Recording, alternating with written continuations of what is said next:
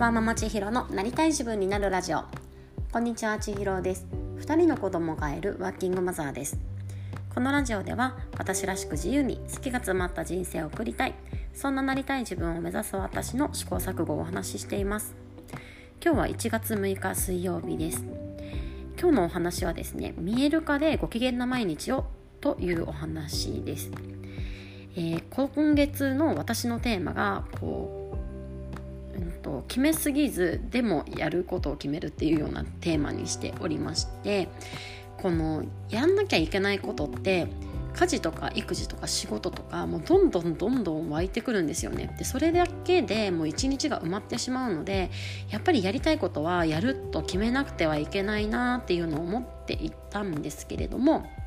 あの私はこの最上志向とか目標志向を持っておりましてこうやることをね今日はこれをやるんだって決めすぎてしまうと本当に逆算的にそのことがもう一日の中心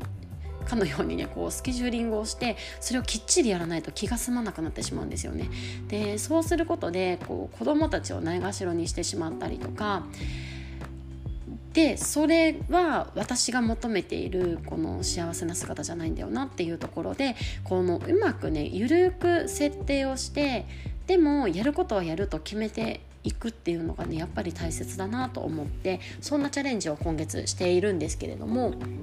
なんかね早速成功体験が得られてるなと思ったのでそれについてシェアになります。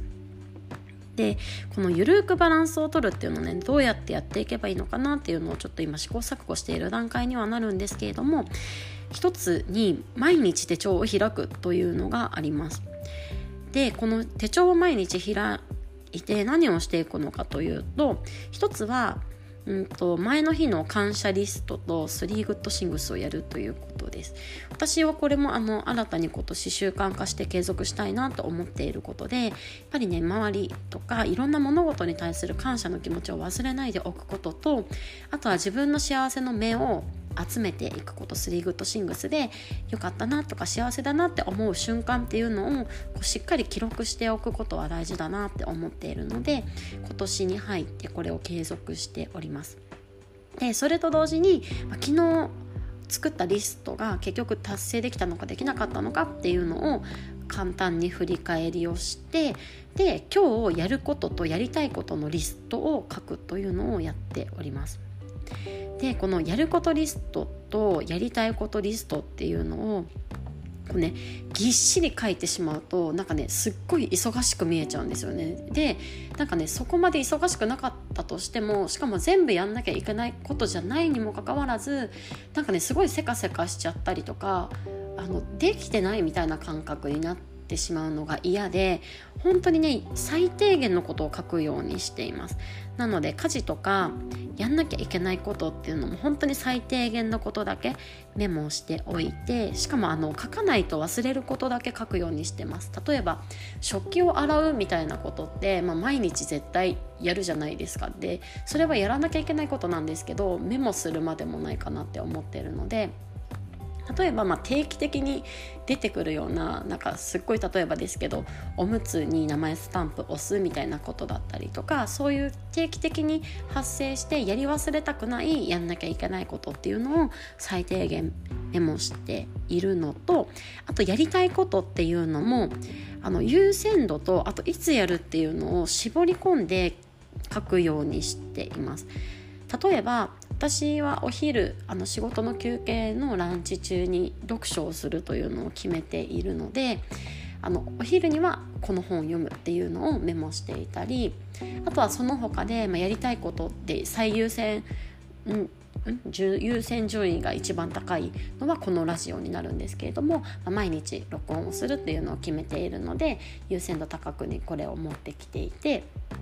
であと毎日できる時間的には、まあ、大体その寝かしつけ終わった後に寝落ちしなかったらこれをやりたいっていうのを一つ決めるようにしていて例えばなんかノート書きたいみたいなことだったりとかなんかネイルやりたいみたいなことだったりとかそういったことをね最低限記入してできなくても翌日に持ち越せるよっていうマインドセットでやっていきます。でそうしますとですねあのやっぱり自分が一回メモして書いているのでや時間ができた時にやることとかやんなきゃいけないことっていうのがすんなりねこう自分の行動につながっていくんですよね。なのでこうだらだら SNS をするような時間が減ってきてその分こうリストをこなしていく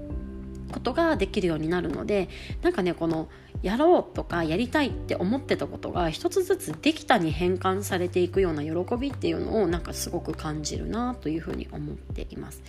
特にですねあの12月はずっとバタバタ過ごしてて本当にねこの目の前のやりたいやらなきゃいけないことにどんどんどんどん追われてたような感覚でした。でやんなきゃいけないことも多少はやりたいこともこなしてたはずなんですよね。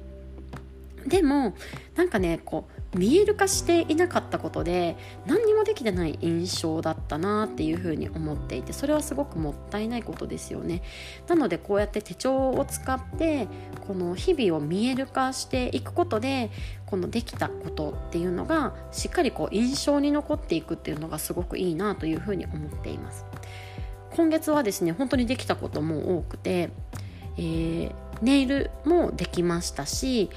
もう本一冊今年に入ってから一冊本を読めましたしあと今日はですねあの発芽玄米あの玄米をホットクックで発芽させたやつを今炊いてるんですけれどもこんな風にねなんか地味にこう時間がかかるっていうか今すぐやんなくても困らないみたいなことに時間を使うことができているっていうのがなかなかいい好調な滑り出しなんじゃないかなっていうふうに思っております。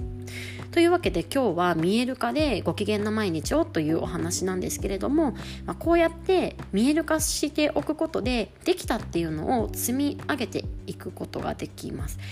それによってねこうハッピーでご機嫌な自分に慣れているんじゃないかなっていうふうに感じましたので今日はこんなお話をさせていただきました。では今日も最後まで聞いていただいてありがとうございます。あなたが今日一歩でもなりたい自分に近づけますように。また明日。